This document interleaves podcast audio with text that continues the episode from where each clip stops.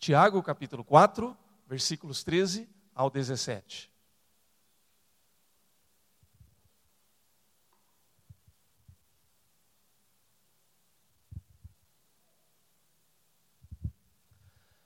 Eu vou ler na tradução NVI, texto da palavra de Deus, diz assim: Ouçam agora, vocês que dizem, hoje ou amanhã iremos para esta ou aquela cidade. Passaremos um ano ali, faremos negócios e ganharemos dinheiro. Vocês nem sabem o que lhes acontecerá amanhã, que é a sua vida. Vocês são como a neblina que aparece por um pouco de tempo e depois se dissipa. Ao invés disso, deveriam dizer: se o Senhor quiser, viveremos e faremos isto ou aquilo. Agora, porém, vocês se vangloriam das suas pretensões. Toda vanglória como essa é maligna. Pensem nisto, pois quem sabe que deve fazer o bem e não o faz, comete pecado. Vamos orar. Pai, nós te damos graças pela tua palavra e pedimos em nome de Jesus que ela venha iluminar as nossas mentes e corações, para que possamos proceder conforme o teu querer, conforme a tua vontade. Ajuda-nos. É a nossa oração em nome de Jesus. Amém. Irmãos e irmãs, é necessário realmente que nós façamos planos, mas é necessário que nós estejamos atentos ao alerta da palavra de Deus. Ou seja, ah, se o Senhor quiser, versículo 15, viveremos e faremos isto ou aquilo. Tiago, quando ele escreve essa carta, essa é uma carta circular para cristãos, tem como objetivo orientar, primeiramente, aqueles que já têm uma experiência com Jesus, aqueles que já tiveram uma experiência com Cristo, ou seja, aqueles que estão fazendo parte de uma igreja, portanto, uma carta extremamente pastoral. Mas também serve para todos aqueles que têm é, a oportunidade e o privilégio de receber essa palavra como uma palavra de orientação. Ou seja, ah, um texto que traz conselhos como proceder, como se comportar, como delinear os seus valores, especialmente em momentos de crise.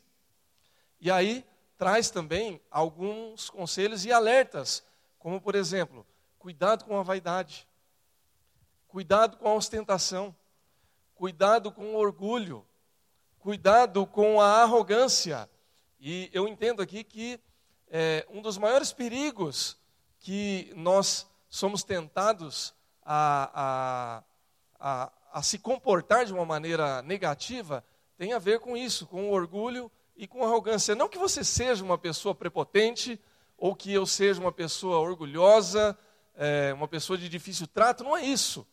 Pode até ser em alguns casos, mas é, o perigo aqui, quando nós falamos da arrogância e do orgulho, é de nós não ouvirmos o conselho de Deus para as coisas que nós é, desejamos fazer, realizar, que nós desejamos ter, que nós desejamos é, alcançar à medida em que a nossa vida passa. E aí, sempre que começa um novo ano, a gente dá aquele restart, né? E a gente repensa algumas coisas e a gente quer realizar, portanto, algumas coisas, alcançar algumas coisas, ter algumas coisas.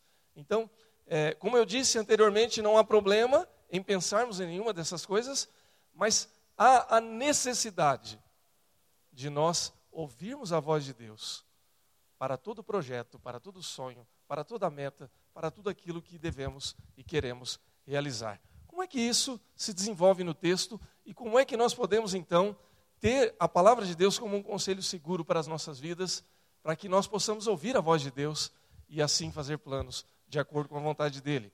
Em primeiro lugar, nós precisamos ter cuidado com projetos vazios, com projetos que não nos levem a lugar algum. Os versículos 13 e 14, eles nos alertam, né?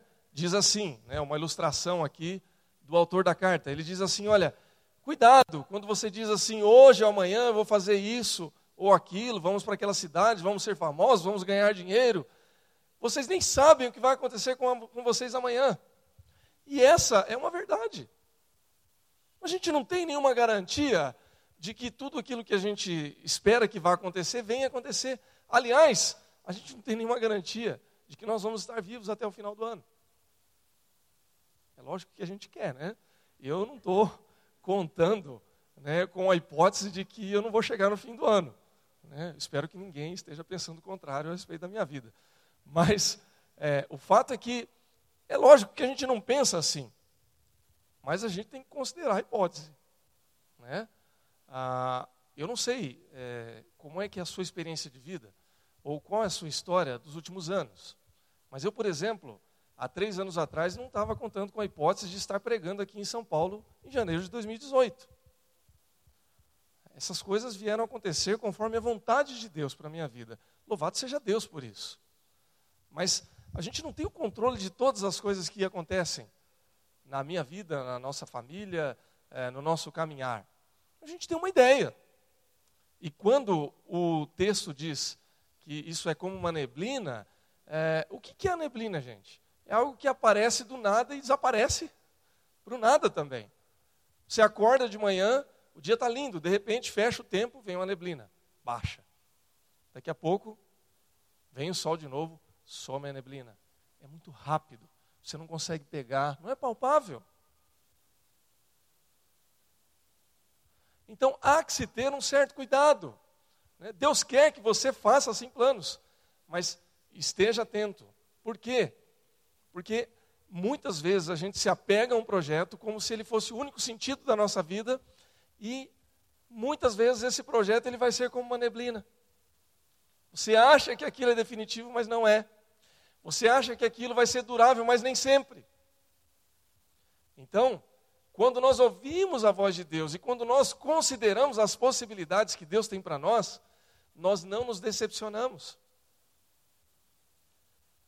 Veja, quando ele diz da neblina, ele diz da transitoriedade da vida, ou seja, tudo que nós temos, tudo que nós vivemos, tudo que nós experimentamos é bom ou ruim, depende, mas é passageiro. Aquilo que hoje dói na sua casa, aquilo que hoje dói no seu coração, aquilo que talvez não seja realmente o plano, o sonho da sua vida, e você talvez ore a Deus e diga assim: puxa vida, Deus, eu não queria isso para a minha vida, isso não é legal. Dói, machuca, mas é passageiro. Não vai durar para sempre. Da mesma maneira, aquilo que é, você está experimentando que é tão bom e que você diz assim: puxa vida, eu estou no auge da minha vida. Não se apegue a isso, porque é passageiro também. Né? Talvez você vai ter outras boas experiências, mas aproveite o momento. Mas lembre-se que o controle de todas as coisas está nas mãos de Deus. E por essa razão a gente não pode se orgulhar, se envaidecer, porque todas essas coisas, elas vão acontecer de uma maneira ou de outra, mas elas vão passar também. Jesus já havia nos alertado a respeito disso, quando ele diz: De que adianta o homem ganhar o mundo inteiro e perder a sua alma? Eu me lembro de uma vez, de uma experiência que nós tivemos no ano de 2006, quando eu era pastor lá em Foz do Iguaçu, numa congregação, uma pequena congregação, e já faz um tempinho, né? Quando a gente começa a passar cada virada de ano, a gente vai vendo como que o tempo passa, né? Na minha memória ainda parece muito recente, mas já foram alguns anos. E nós fomos visitar uma família que havia sido membro da igreja e que já há uns cinco ou seis anos já não ia mais, já, já tinha é, deixado de fazer parte da comunhão ali da igreja. Mas, é, vez por outra, um pastor ia lá, visitava, um irmão visitava. E o que é que acontecia com aquela família? Qual era o problema e a situação? Ah, não sei quantos aqui conhecem ali a região da fronteira entre Foz do Iguaçu, Paraguai e Argentina, mas aquela região, ainda hoje é muito movimentada, mas no fim dos anos 90, é, eh, houve ali, eu creio que o auge do comércio informal ali de sacoleiros entre Paraguai e Brasil. Então, fim dos anos 90, começo dos anos 2000, é, as pessoas, isso vem de antes, mas ali acho que teve um, um grande auge, em que as pessoas iam buscar muitos produtos eletrônicos, computador, notebook, peças de computador, e tudo quanto é tipo de, de item que você possa imaginar.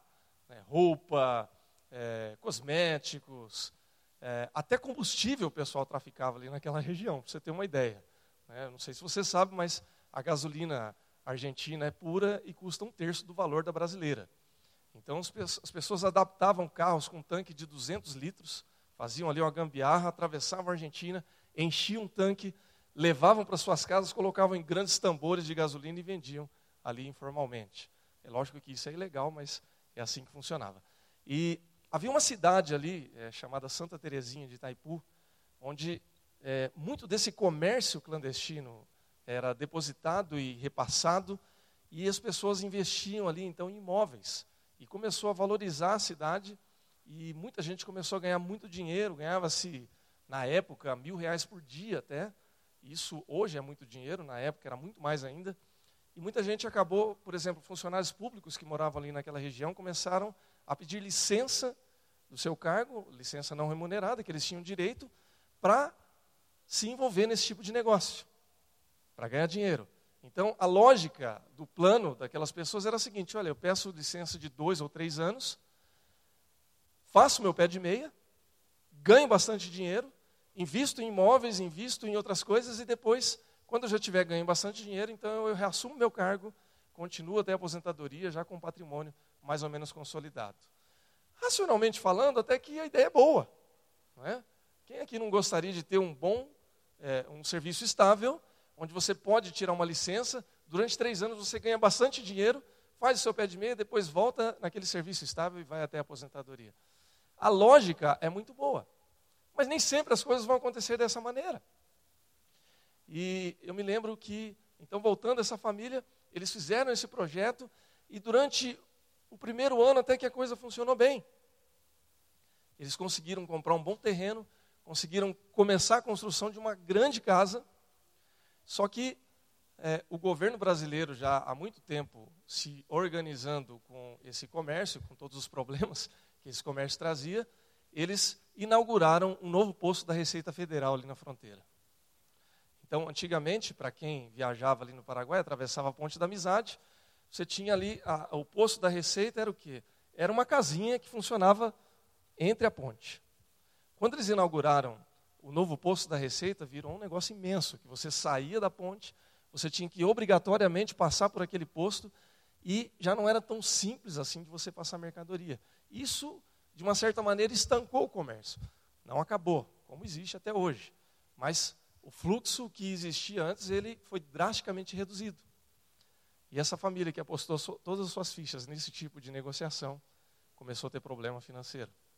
E eles haviam assumido é, um, um compromisso financeiro muito grande, tanto para a construção daquela casa, como para outros empreendimentos. E o que é que acabou acontecendo? Eles tiveram que voltar para o seu cargo público, começaram a viajar, porque já não tinham mais o cargo público no mesmo local, e os filhos foram deixados ali, meio que, é, eu não diria a própria sorte, mas numa situação bastante delicada. Então o mais velho teve que assumir alguns negócios da família, o adolescente ficou ali meio perdido, e esse menino entrou numa grave depressão. E eu já visitei muita gente com depressão, isso é uma coisa, é, é um problema crônico da nossa, é, da nossa sociedade atual. Mas eu confesso, irmãos, que eu nunca vi um jovem numa situação daquela de estar de cama e quando ele precisava descer para a cozinha, tinha uma pequena escada ali, ele descia sentado na escada porque ele tinha medo de cair da escada e nós oramos ali com eles e conversamos com a família e falando dos planos e, e convidando-os para voltar para a casa do Senhor, né, e, e, com todo aquele cuidado, mas uh, eu me lembro que eu falei assim, escuta, por que, que vocês não dão uma reorganizada nas coisas? Porque parece que o filho de vocês está precisando de um cuidado especial. Parece, né, irmãos? Ele está precisando de um cuidado especial, de uma atenção especial da família. E, e vocês não pensaram, talvez, em, em, fazer algumas mudanças, em renegociar algumas das coisas de vocês? E o casal continuava com aquele pensamento firme: não, pastor, a gente tem que terminar esse projeto, porque a gente já iniciou e a gente não pode parar, porque se a gente parar, a gente vai perder. falei: não, mas tudo bem. Mas é, com a renda que vocês têm agora, quanto tempo vocês acham que vocês levam para terminar esse empreendimento? Ah, pastor, eu acredito que mais uns oito ou dez anos, é, nesse ritmo, se nada mudar, a gente vai terminar. Eu falei, meu irmão, eu acho que talvez não vale a pena vocês continuarem nessa pegada. Não da maneira como vocês estão. É, eu não preciso dizer que eu não tive sucesso no meu conselho ali para eles, né? A gente dá o conselho, a pessoa pega se quiser. Mas por que, que nós estamos contando e lembrando dessa história? E essa história me marcou muito, porque é, me doía ver a família naquela condição e aquele jovem naquela condição. Mas o fato, irmãos, é que muitas vezes a gente é tentado a pensar dessa maneira também. Muitas vezes a gente se apega com um projeto, com um sonho, com uma meta, e acha que aquilo é o suprassumo da nossa vida. E nem sempre. Há muitos projetos e muitos sonhos que Deus nos dá de presente. Nós vamos falar um pouquinho ainda sobre isso. E que vale a pena a gente lutar, e que vale a pena a gente insistir, e que vale a pena a gente às vezes passar uma noite em claro. Vale a pena porque é de Deus. Mas nem sempre é. E nós precisamos ter o discernimento para não se apegar a projetos vazios, a coisas que não vão nos levar adiante. E às vezes a gente acha que é bom, mas Deus está dizendo não. Não vale a pena. Mas, pastor, como é que eu vou saber então? Bom, se você estiver em sintonia de oração com Deus, em comunhão com Deus, vivendo de acordo com a palavra de Deus, Deus vai te dar uma luz, irmão. Você pode ficar tranquilo. Deus vai te dar uma orientação segura a respeito disso. Mas há alguns sinais também que você pode, com discernimento, observar. Por exemplo, os seus projetos estão se afastando da comunhão com Deus? Se estiver te afastando, então você já tem um sinal claro de que alguma coisa não vai bem. Os teus projetos estão prejudicando o ambiente familiar, está prejudicando o teu relacionamento com a esposa, com o marido, os filhos, com os pais, se estiver causando prejuízo, alguma coisa não está legal aí. Então há alguns sinais, há algumas dicas, há alguns insights que Deus dá para a gente que são subjetivos ou são bem objetivos e que a gente pode olhar. Então, eu quero trazer isso não apenas para aquilo que a gente já está realizando, mas para aquilo que você está pensando para esse ano. E que Deus te convida a pensar a respeito dessas coisas. Projetos da sua casa, da sua família, da sua vida com Deus para o ano de 2018. É, para onde eles vão te levar? Para onde essas coisas vão encaminhar você, a tua casa, o teu lar? Vai te levar para mais perto de Deus ou para mais longe de Deus? Para mais perto da casa do Senhor ou para mais longe? Para mais perto da harmonia do teu lar ou para mais longe da harmonia da tua família? Pense nessas coisas.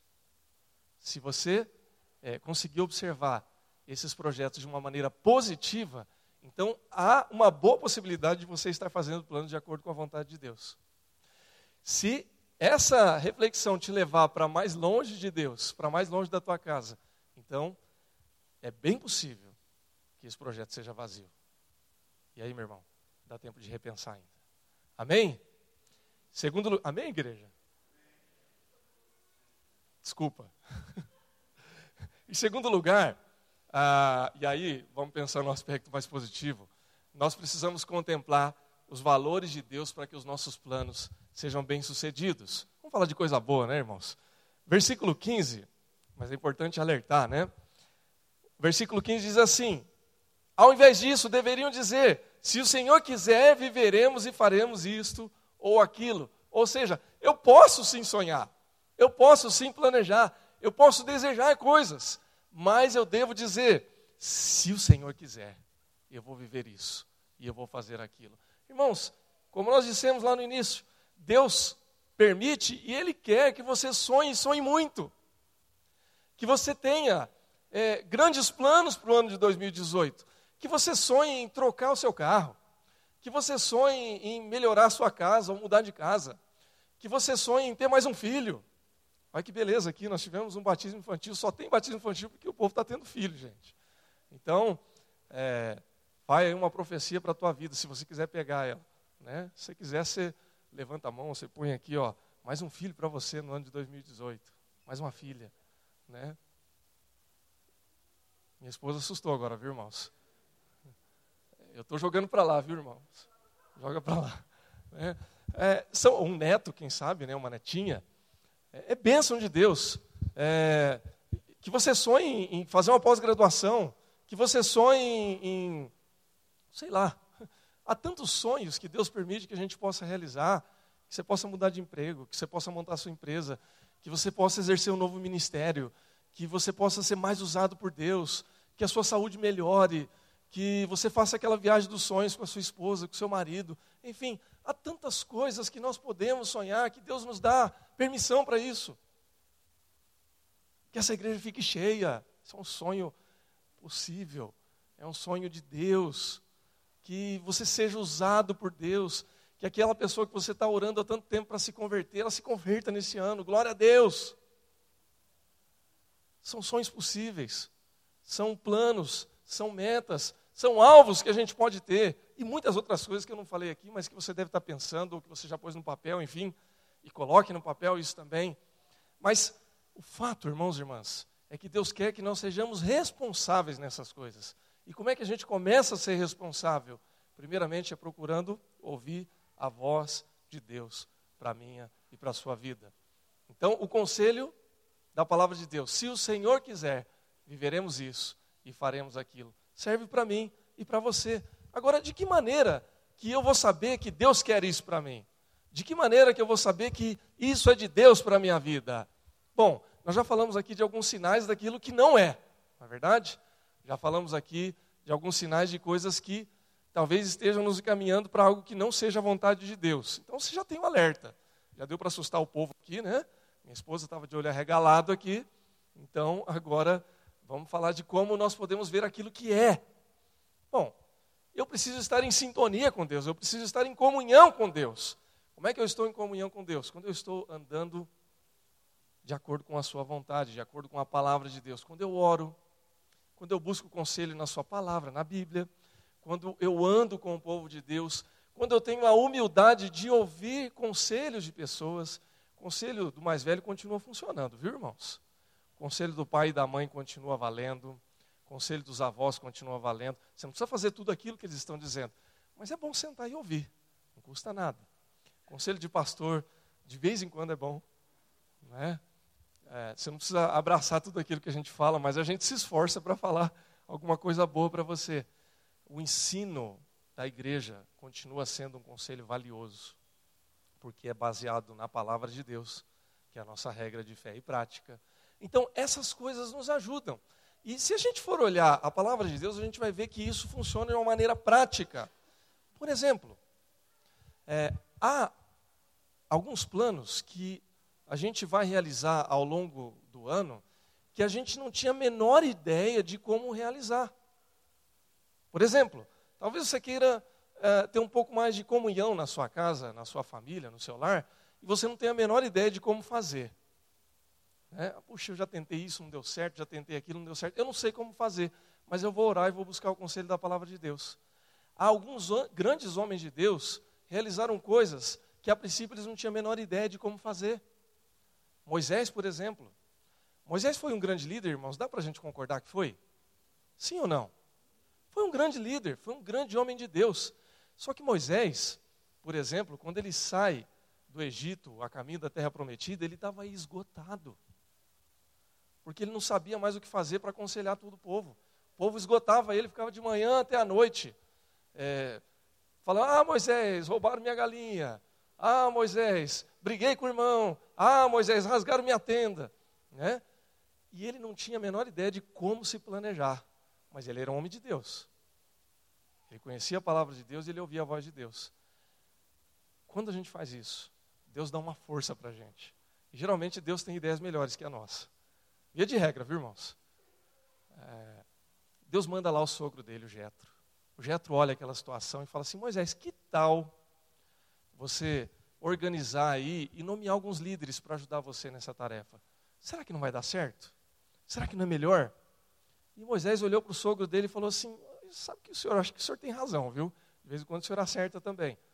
E aí então, ele organizou o seu ano. O ano de Moisés funcionou melhor. E o ministério de Moisés funcionou muito melhor. Quando a gente anda com Deus, Deus ajuda a gente. Deus dá planos para a gente. Deus dá uma maneira da gente se organizar melhor. Outras vezes a gente sabe o que a gente quer. E a gente precisa buscar o conselho de Deus para ver se é a vontade de Deus. Algumas vezes, o seu plano, o seu sonho, o seu projeto é a vontade de Deus.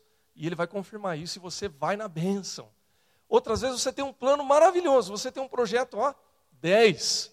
E Deus vai dizer para você: olha, é tudo lindo, é tudo maravilhoso, mas não faça isso não. Deixa para outro momento, ou então muda de plano. Porque Deus sabe o que é melhor para nós.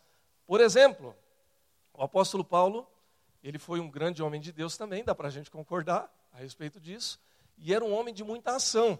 É, eu penso que Paulo ele não era muito um homem de ficar pensando, vou fazer, não vou fazer. Ele fazia, depois no caminho ele ia refletindo, olha, é, é isso aqui que nós vamos fazendo.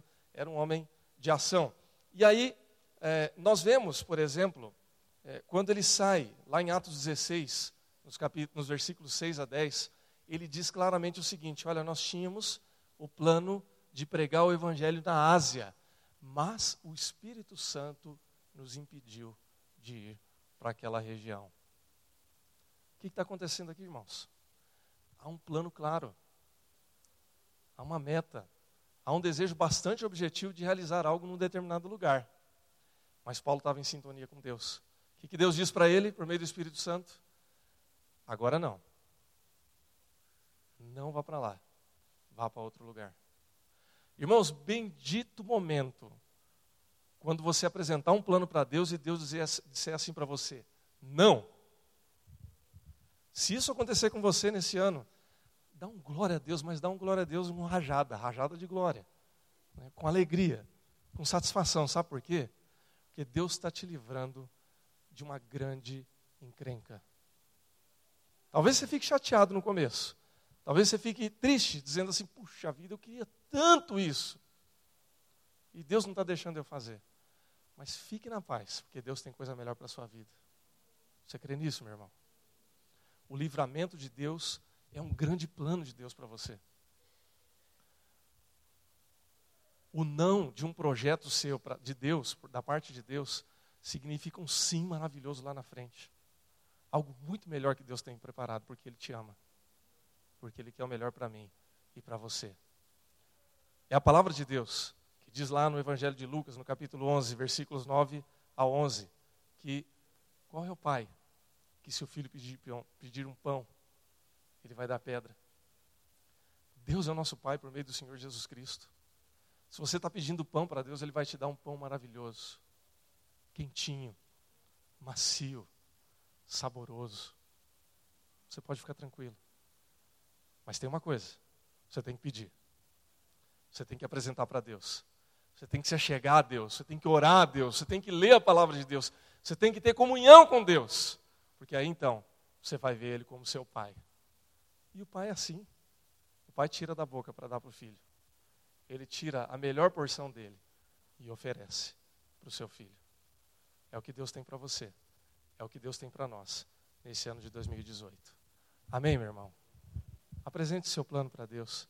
Apresente seu projeto para Deus. E Ele vai te abençoar grandemente. Por fim, irmãos, ah, o texto ainda nos dá um alerta para que a gente não caia no pecado da negligência. É interessante porque Tiago ele diz assim, lá no final, ah, no versículo de número 17: Quem sabe que deve fazer o bem e não o faz, comete pecado. Cuidado com a negligência. 1 João 3, versículo 4, diz assim que pecado é transgredir a lei ou deixar de cumprir a lei. Trocando em miúdos, Pecado é deixar de fazer a vontade de Deus, é, não fazer a vontade de Deus, ou negligenciar a vontade de Deus. Ah, eu queria que você tivesse a visão que eu estou tendo aqui.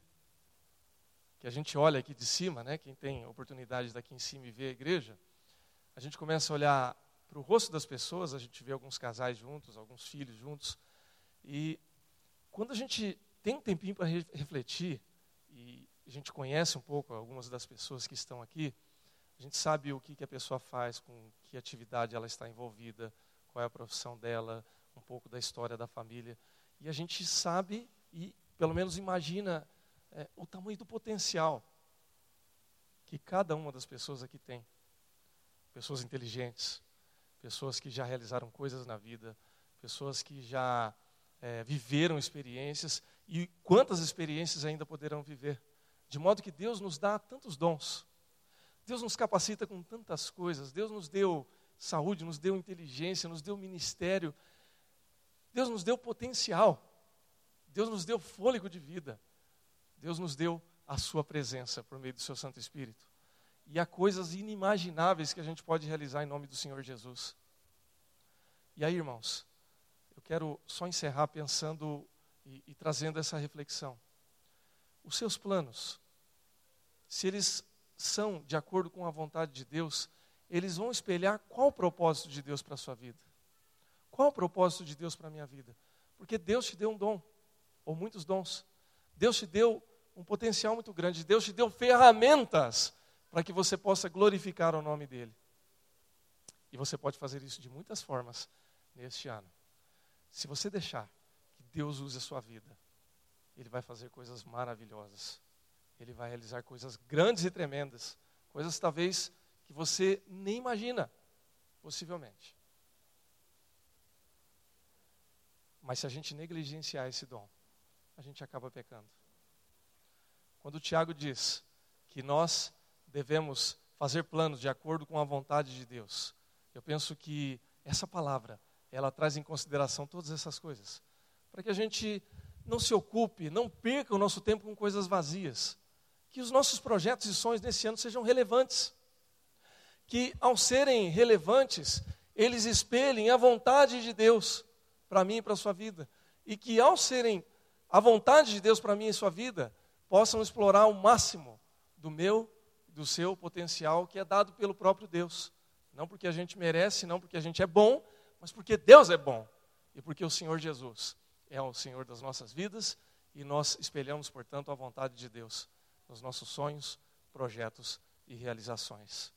Amém, meu irmão? Que Deus te abençoe poderosamente. Que nesse ano de 2018 você sonhe bastante, você realize projetos, você seja usado e usada por Deus, para que assim, quando nós chegarmos no final desse ano, você possa dizer com absoluta tranquilidade: Deus me direcionou, Deus me abençoou, Deus fez uma obra grandiosa na minha vida. Louvado seja o nome do Senhor Jesus Cristo, glorificado seja Deus, porque Ele me direcionou e Ele me levou até o centro da vontade dEle. Amém, irmãos? Vamos colocar em pé e vamos orar em nome de Jesus?